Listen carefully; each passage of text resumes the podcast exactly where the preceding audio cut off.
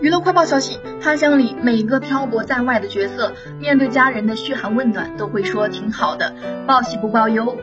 周雨彤爸妈也在追剧，每次有乔西晨的哭戏，爸爸就会带着哭腔给他发来一段语音。他看戏的时候，脑补了很多我可能遇到的种种困难，哭得老伤心了。周雨彤在拍《他乡》之前，就跟剧中的乔西晨一模一样，接到父母的电话，很敷衍的回应。我正忙呢，我好着呢，亲一下，爱你们。拍完戏之后，他反思了以往和爸妈相处的方式，决定要适度的向他们展示自己的脆弱，